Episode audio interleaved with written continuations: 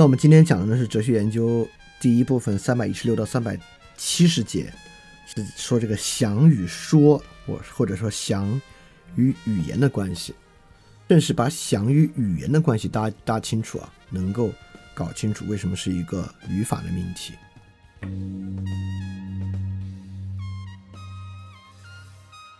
今天的内容呢也分成四部分，但这四部分内部衔接的非常紧，所以说我就不分别说这四部分是啥了，我就一节一节我们往下来说啊，就是它中间的衔接很紧啊，从前到后确实构成了一个非常好的。逻辑顺序和问题一步一步抽丝剥剥茧打开，直到最后理解何为语法命题的这么一点，包括最后还到语法命题如何使用的这么一个问题。当然，我我之前我们也说过，呃，何谓语法命题，绝对不是理解三幺六到三七零唯一的视角啊。由于我们的篇幅所限，因此每次呢，我们只能选择一个整体的话题来理解维特根斯坦哲学研究的一部分。当然这。不代表我们把这本书的所有能够阐释的角度全部穷尽了，整个这部分文本还真的挺难的。在这个难的过程之中，我就认为我现在对它阐释的方式肯定不会是错误或者非常偏颇的，但绝对没有覆盖对于三幺六到三七零这个比较难的这一部分所有可能理解它的方法啊。这个我看以后有没有机会，比如说在做呃，因为春节的时候我应该会做一个。我们之前十三期所讲的所有文本的一个总结，在那个总结的时候，我把前后串起来看，会不会发现更多有意思的观点？如果有的话，到时候再分享分分享给大家。那 anyway，我们今天呢，就来看从今天这个语法命题角度之上，我们怎么样去理解这整个部分的内容。好，现在我们就来开始啊，大家集中注意力啊，我们就来想一想想这个事儿。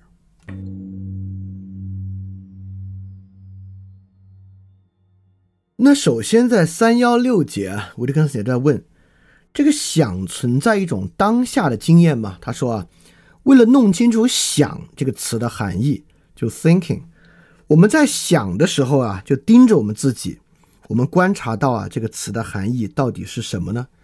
就像我们刚才举例子，如果我们要去想“想”是啥意思呢？我就说啊，大家现在想一想，你脑海内你最喜欢的颜色是什么？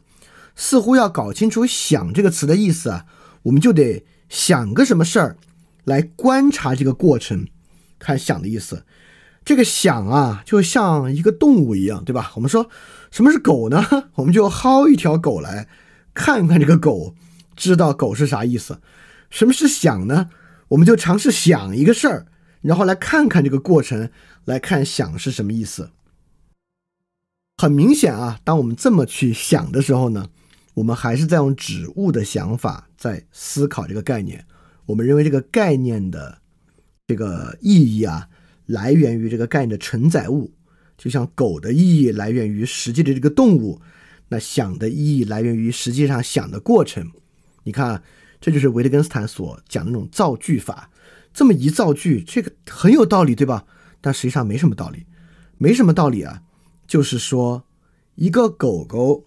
和所谓想的过程，虽然刚才我们用造句的方法把它造的极其对仗，但这两个事儿根本就不是一样的。维特根斯坦立马举个例子啊，这就像我不懂象棋，却认为通过仔细观察所有棋的最后一步，我能够明白什么叫将死 （checkmate） 一词的含义，不可能，对吧？你要理解什么是 checkmate，你就要理解什么是 check，你要理解什么是 check。你就要理解象棋里面王那个棋子的意思。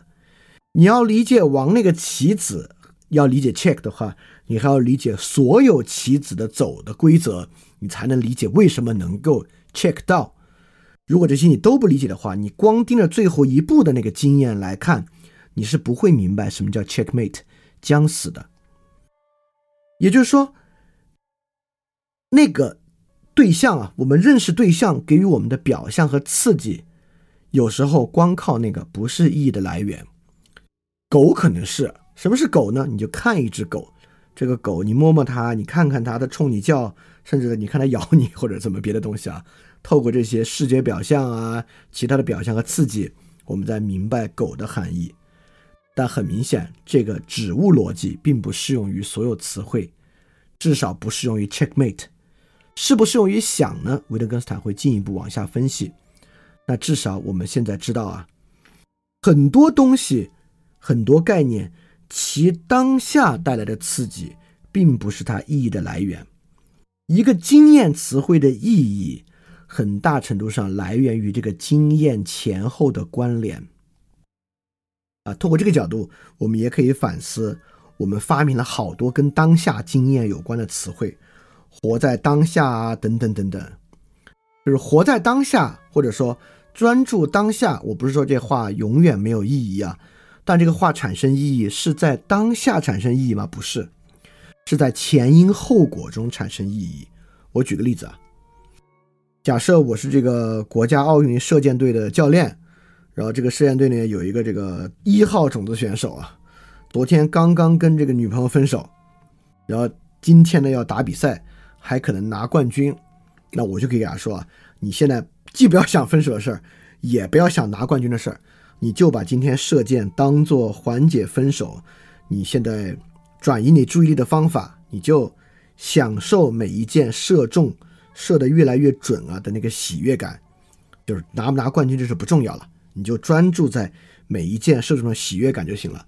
我这么说很有价值，不是没有价值的，但这个是在一个前因后果的环境之中产生价值，而不是就它所谓的当下性产生价值。仅仅把那个当下性拿出来是不一定有价值的。好，我们现在首先明白了想的当下性呢，我们去看想的过程未必有这个意义。那我们接着来看维特根斯坦继续怎么分辨啊？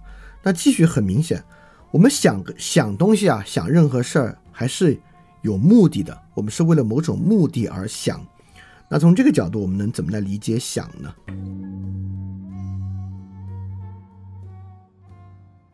你看，维斯坦维特根斯坦继续在三二零说两个事儿啊。一，我们设想确实有想，我们就假设有想吧。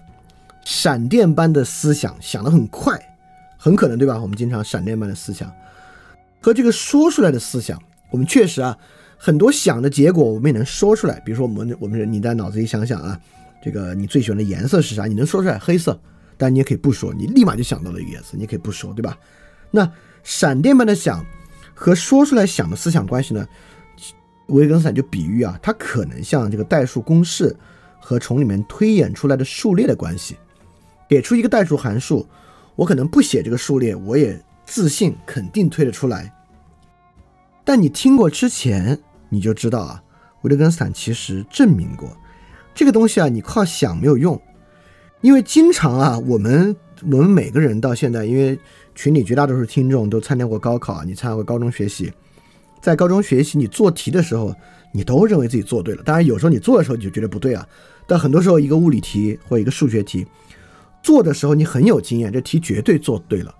也就是说，你想的时候觉得这题手拿把掐，即使今天这个卷子啊，如果我是在复习，我略过那些我会做的题，只做那些我不会做的题，就是有些题我只想不写。那这道题我是可以略过的，它绝对能做对，只是现在考试我非写不可。结果卷子发现你做错了，说明你想错了，你想的呢是不对的。所以说，闪电般的思想和说出来思想的关系，并不简单的是代数公式和推演出来数字的关系，因为并不是所有所谓闪电般的思想都想对了，想的确定性。不像我们所设想的一样，和逻辑的确定性一样，想肯定能想出来，只是我没有说而已。想有时候未必想出来，好多时候想的呢也是错误的想法。就像我的个人说，在另一些情况之下，我的肯定会没有根据，而用成功的演算来作为他的理由。我们之前说过啊，这个一个语言的使用和一个行为。怎么叫对？怎么叫不对呢？就非得拿出来验证，你才知道它叫对还是叫不对。这其实也是修谟对笛卡尔的怀疑。修谟认为，我们怎么有对于所谓完备性的直接把握呢？对吧？比如说，你看白天鹅，白天鹅，白天鹅，天鹅都是白的，你这个完备性的把握就非得试到出一只黑天鹅为止。我们呢，只有一个一个的经验，而说就是想的经验。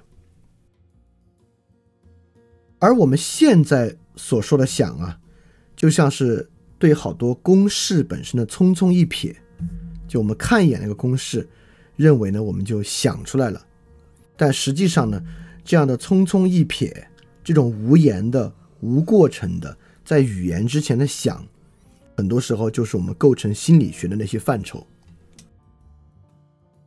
比如说啊，心理学强调这个 subcontext，就是我们的打广告啊，这个广告呢有一些隐微的信息在里边，促使人会购买。这些信息呢，甚至没有进入你的意识，你甚至呢没有看到它，但是也会起作用。这个呢，就说明有一种无言的潜语言的没被我们注意到的想存在，必须建立在这种想存在的基础之上，我们才能够产生那样心理学的想法。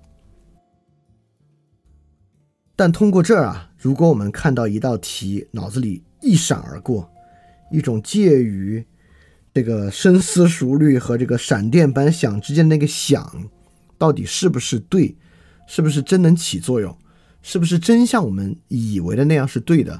很大程度上呢，可能还不是。所以，首先在这里我们还没有把想完全瓦解掉啊，但至少呢，想这个事儿，并不如我们以为的那么确凿。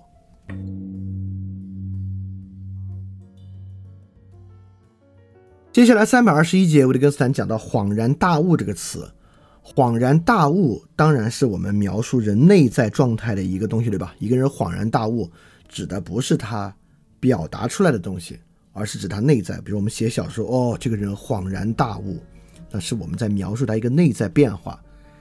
似乎我们描述的是一种经验，比如说，我们说恍然大悟是什么过程？恍然大悟，这个人内部发生了什么？当然，你可以造句啊。恍然大悟呢，这个人内部想通了一个他没有想通的问题，叫恍然大悟。所以说，什么是恍然大悟？就是人突然知道了，这是恍然大悟。这其实都是废话，它基本上是这种突然来带恍然，知道来带悟，就同于反复。什么是恍然大悟？突然知道了，基本上就是恍然大悟的同于反复。这些都是废话。所以我们什么时候使用恍然大悟呢？我们仔细想想啊，一般来讲啊，我们是在用第三人称描述的时候说恍然大悟。恍然大悟的言说条件，并不是在那个人的脑海里发生了什么，而是他说一个，比如说我说啊，他到死前的一刻才恍然大悟的知道那个人是爱他的。一般话这么讲有以下条件：第一，言说者就是我已经知道。或者有预期知道他最后悟到的那个玩意儿。一般来讲，如果他悟到的那个玩意儿在这个过去的描述铺垫中从未出现过，我们不会用“恍然大悟”这个词。第二，言说的对象啊，就是他这个人，就是我说的那个人，他本身呢却不知道。就是恍然大悟一般出现在一个我知道，但他却不知道的情况，而突然知道了我们本知道那个东西啊，我们就可以说他恍然大悟。有时候不是真的我们知道，而是有预期。比如说，一个数学家解一个题，当我们构造这个说法的时候呢，那肯定最后那个题是要解出来，对吧？我们说，哦，在他有一天早上醒来的那刻，他终于恍然大悟啊！当然，言下之意就是他知道这个题的解法。就是当我们说我们在语用中使用“恍然大悟”的时候，其实即使这个句子就句号句在这儿，不往下写，阅读者都应该知道他悟了。什么方向？至少他悟了什么命题，什么东西。所以“恍然大悟”这个词的使用条件，一点儿没有在说在那个人脑海里真的发生了什么。什么时候能用这个词儿，和真的悟的那个人自己脑子里发生啥不重要，重要的是我们讲别人恍然大悟的人已然知道他本来不知道的那个东西。当然，你可以拿这来说这说自己。哦，我到那一刻才恍然大悟。当然，你得事后回看才能这么说。比如说，在当场，你不能说“哦，我恍然大悟了”，这个 就很奇怪。恍然大悟不是一个在当场可以使用的词，你可在事后，你在第二天回溯你前天想出这个数学定理，你说：“哎呦，到下午那时候我才恍然大悟啊！”这个时候你就已经是言说者知道，而言说对象在那一刻不知。说他突然知道了我们已然知道的东西，叫恍然大悟。哦，这个分析非常重要。这非常重要在哪儿啊？我们本来认为恍然大悟在讲一个人想的经验，我们认为恍然大悟是一个经验命题，他在讲我们所归纳出来的人突然知道什么事儿的这个经验。我们发现不是，恍然大悟是一个语法命题，什么意思呢？也就是说，恍然大悟这个概念的使用条件与那个人本身的经验无关，而与什么有关呢？与这个言说的环境有关。所以说，什么是维特根斯坦的语法？不是我们讲的那套什么定语啊、状语啊、呃主谓宾啊，不是这些东西。维特根斯坦的语法就是指一个概念的使用条件，一个概念在语言中的规范。比如说，如果一个人，你们正在做题啊，他一拍大腿站起来，我恍然大悟了，你就得说，哎，你是不是不懂“恍然大悟”这个词的什么意思？啊你现在可以说，我想到了，我明白了，但你现在突然说我恍然大悟了，这个用法不对。明天你来说，我昨天那一刻恍然大悟，怎么怎么，这个用法是对的。所以说，这个叫语法问题，也就是说，一个人一拍大腿，我恍然大悟了，这个词儿用错了，你没有达到这个词能够使用的语法条件，这个叫做恍然大悟，是个语法命题，而不是一个经验命题。好，说到这儿，我们应该有点明白。或者只是一个例子啊，慢慢来。至少这个例子，我我们有点接触到。哦，维特根斯坦所讲的语法命题是指一个概念的使用条件。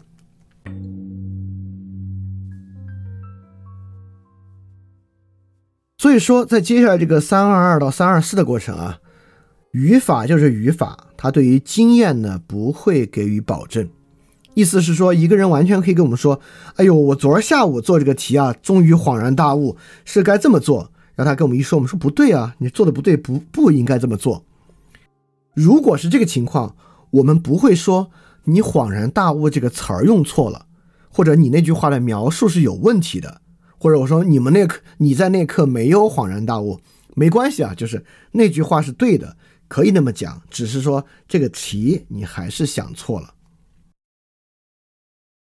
所以说，维特根斯坦虽然说啊。有时候我们说想这个东西啊，我们觉得，哟，这玩意儿很模糊。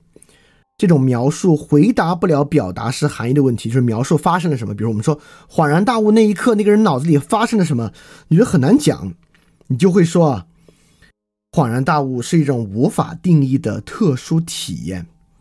我们有时候也会说啊，这个人想的脑子里到底发生了啥？我们说这东西没法说清，想是一种特殊的、很难定义的意识状态。很多时候，我们就会满足于一个概念或一个范畴被赋予一个模糊的定义啊。那维特根斯坦意思就是说，这种懒惰的方式不会给它赋予任何意义啊。这么说呢，它就是一个语法的错误。你并没有给予这个词的使用条件，但是你很有可能还会拿着它接下来构筑理论，这是错误的啊。所以说，上一部分我们讲啊。就是上一节我们讲恍然大悟是个语法命题，它不在于言说者脑子里发生了什么，而在于言说者所言说的整个环境让这个词是可用的。那这部分我们再说呢，第一，我们说一个想的词汇太模糊了，以至于很难定义，这种方法没有用，不可以这么做。第二，我们也说这种语法命题并不会对实际经验给予保证。一个人说他恍然大悟，里面一点没有包含这道题肯定会做对。这道题他可以恍然大悟，结果一一说出来一做还是错的。但这个错呢，并不影响他说那句话本身的效力，并不影响那样一个感觉的表述是没有问题的。这个呢，就让我们不禁在想啊，那这个经验到底怎么保证呢？一个经验命题是怎么构成的呢？经验到底是怎么被确保的？因此，我们觉得，如果我们能想出来经验是怎么被确保的，我们就只说经验命题就不行了吗？那就回到维特根斯坦逻辑哲学论里的想法了。我们就想出来经验是怎么来的，我们就以后只言说经验，凡是不可经验的都不说，就不可言说的我们就保持沉默就行了。好，我们能不能这么做？不能，就是因为经验这个事儿没有我们想的那么明确。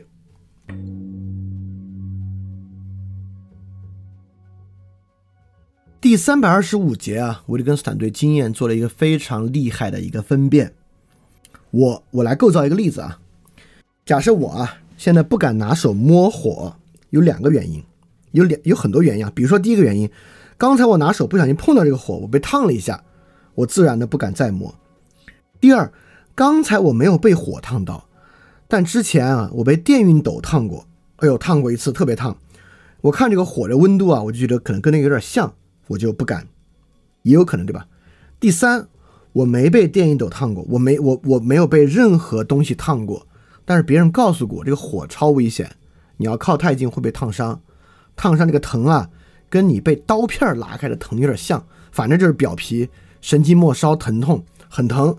我一听好，那我就不要碰那个火。这三个东西呢，第一个是现场经验，第二个呢是一种经验的演绎，第三种呢你都没有被烫过，你没有经验。但是在这个情况之下，我们会说第一种最确凿，第三种没什么道理吗？不会，对吧？就是你不管是刚被烫过，还是你根本就没有烫伤过，但你你肯定知道什么叫疼啊。别人跟你说被火烫伤就会疼，它影不影响你对于烫的理解，或者影不影响你对于火烫伤的理解？其实没那么大影响啊。第三个和第一个是一样的，第三个和第一个，如果我。单讲这个例子，你会觉得不一样。第一个刚被烫，第三个呢，你都没有被烫过。但由于第二个被电熨斗烫过，没有被火烫过，例子做中介，通过这么一个线，你会发现啊，它中间并没有明确的分隔。而第一个呢，我们可以说啊，这是一种 cause，就是你刚被火烫，因此火会烫到你是一个 cause，是一个原因。而第三个呢，是一个 reason，就是。它是一个道理，是一个根据。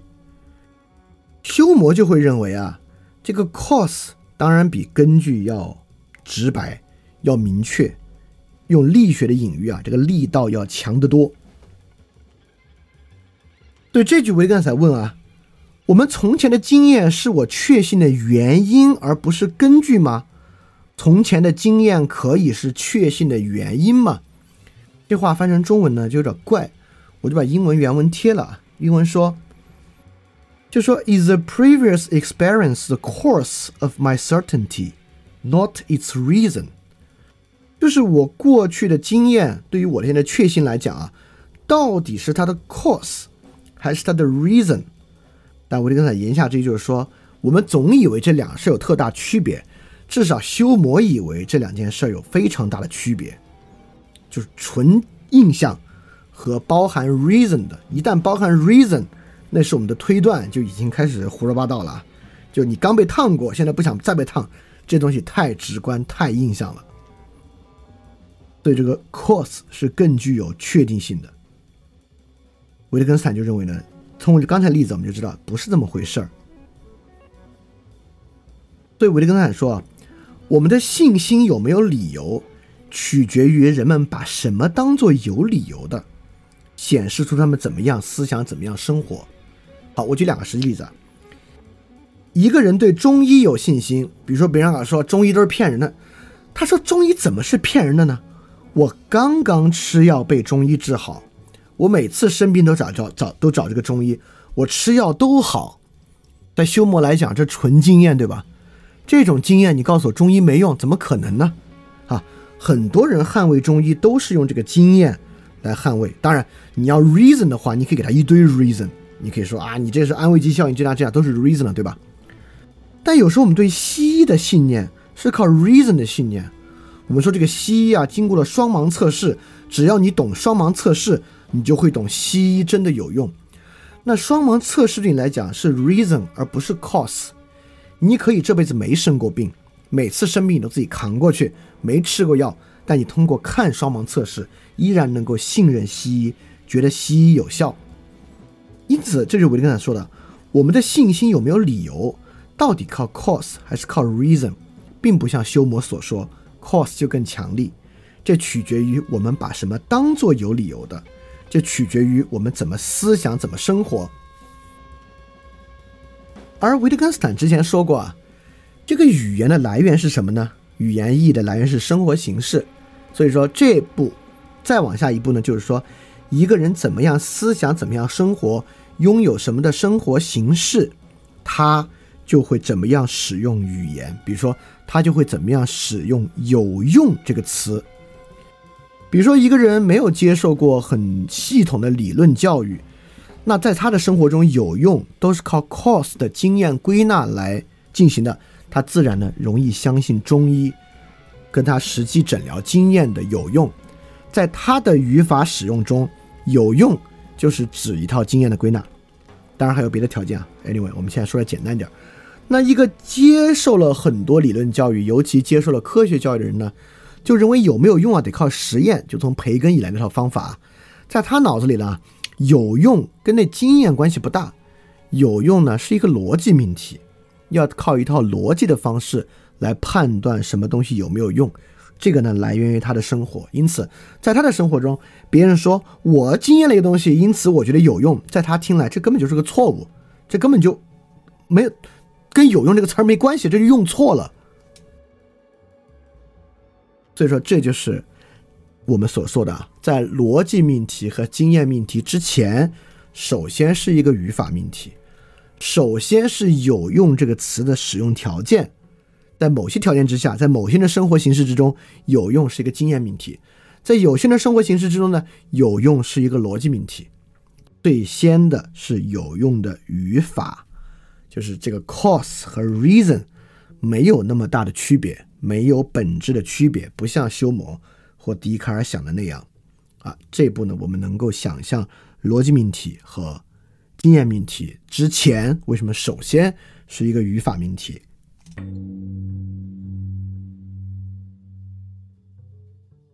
所以啊，就像三百二十六节，这理所当然，那个不合情理，但理由之恋是有尽头的。有一个信中医的人说西医。你们那个都纯理论，你都没治过，你咋知道有用？西医说中医，你们那个都没有逻辑的验证，那不可信，就是你个孤立。因此，经验是亲身的，还是经验是实证的？就是每个人都会站在自己的立场之上，认为自己的一个经验是客观的，对方的经验呢是主观的。这个呢，就是两套关于什么情况之下，什么叫经验的语法标准。在这里，经验基本上就是起效果、有用啊，等等等等啊，这就总结刚才所说的，为什么我们以为是经验命题或者逻辑命题，而首先是一个语法命题的原因。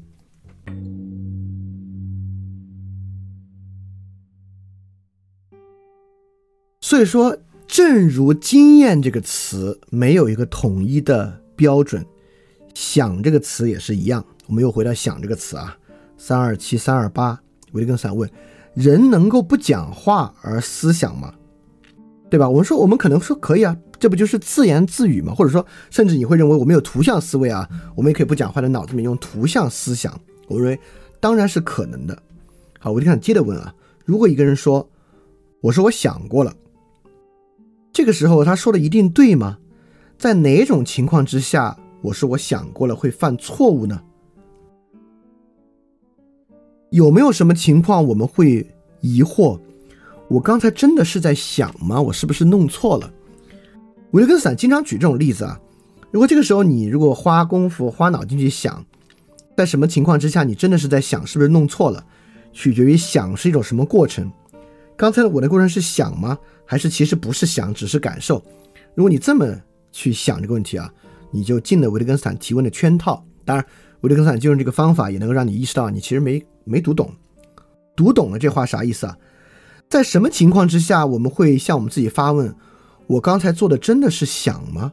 我是不是弄错了？什么情况呢？只有你不懂“想”这个词儿是什么什么情况的时候，就是你不知道“想”这个词儿该怎么用，你才会这么去问。比如说一个老外，他可能说：“呃，我刚才想过了。”他可能会问你：“哎，我这个地方用的对吗？我这个情况之下应该用‘我想过了’这个词吗？对吧？”在这个情况之下，他产生了疑惑。产生疑惑的原因不是他对于脑子里面什么是想产生了疑问，而是对“想”这个字在什么语用之下用产生了疑问。所以说，如果你明白我想过的这句话的意思啊，你不管之后说的是啥，说对说错，就像我们刚才说，那个我们刚才已经举个例子啊，不管你想对想错，你想过了这个词儿这个话都不会有错误。比如我想过了，或者英文 I've thought about it，在有些情况下是会用错了。假设一个老外他学中文，一般你想我们什么时候用我想过了？基本上很多时候这句话其实是在问别人你有没有做决定。比如你跟别人谈个生意要买一批东西，上次结束，对方说行，反正我的条件就是这些，你回去想想吧。然后下次见面之后你哎那事儿想了吗？哦你说那事儿我想过了，然后你现在不说话了。那这就搞错了。如果你说那事儿我想过了，你要么说，但是我还没想清楚；要么你就得说我的决定是。一般来讲啊，你说我想过了，都代表我能够做一个决定。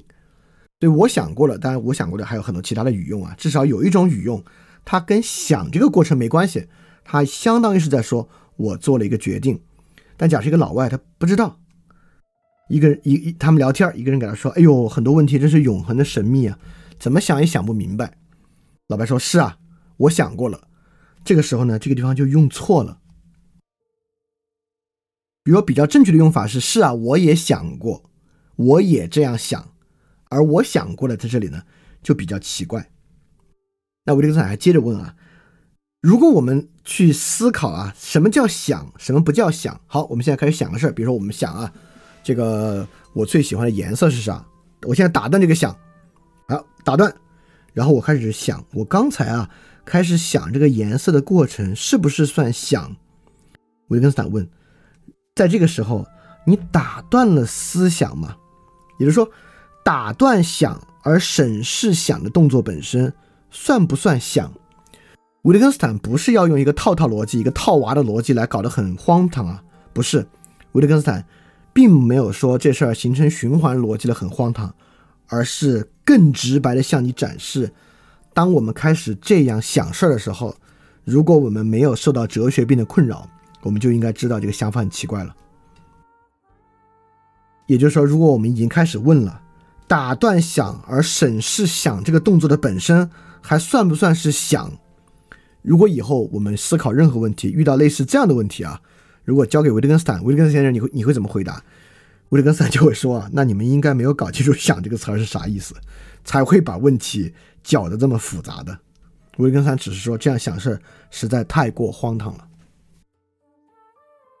好，所以讲到这里呢，我们现在大概从我们最开始啊，我们认为“想”啊，指的就是脑海里面的那个过程。比如说，你想想现在你最喜欢的颜色是什么？就是你脑你脑子里面怎么把这个最喜欢的颜色产生出来的。这个过程，我们本来这么想啊，但是维特根斯坦说呢，“想”这个词儿根本就不是这么用的。首先，它就无关乎于当下的经验性，就像象棋最后一步怎么下的这个过程，对于理解 checkmate 这个概念没有意义一样，你得了解整个象棋规则，你才知道。而且呢，想这个事的确定性啊。没有关系，你可以说想了，但是如果想的东西不去验证呢，你也不知道想的对不对。再加上我们引入了一种想啊，恍然大悟，并不是在描述这个想的经验，而是纯粹是一个语法命题。以及啊，这个想的经验到底是在想 cause 还是在想 reason，其实中间呢并没有那么明确的区别，因而呢，想这个词不可能有一个统一的标准。什么叫想？什么不叫想？当我们来去想，打断想而审视想的动作还是想吗？来为它定一个标准，什么叫想，哪步不叫想的时候呢？我们肯定已经搞错了这个事儿，很荒唐了。所以说到这里呢，我们还不知道什么叫想，但至少我们最开始认为想啊，就是脑子里想事儿那个内在过程，这个想法应该得到了松动，没有那么简单。它并不像植物一样，也就是我们最开始说那话啊。你怎么了解狗这个概念呢？就抓一只狗来看。你怎么了解想这个概念呢？就审视一下想事儿的过程，我们就知道这个想法不对。我们要了解什么是想，并不能像植物逻辑一样审视一个想事的过程，这个不能让我们知道什么是想。好，进入第二部分，我们来看想与语言的关系。